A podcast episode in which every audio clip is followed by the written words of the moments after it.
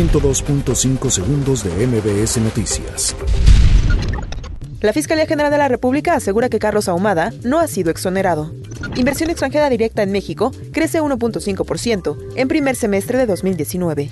Claudia Sheinbaum pide a la Procuraduría General de Justicia de la Ciudad de México investigar ciberacoso en contra de feministas. Desarrollan en Querétaro un brazalete de auxilio para mujeres.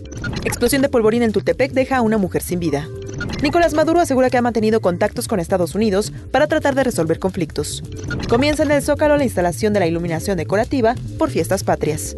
Tigres vence a América en penales y avanza a la final de la League's Cup. Cruz Azul derrota 2 por 1 a Galaxy y enfrentará a Tigres. 102.5 segundos de MBS Noticias.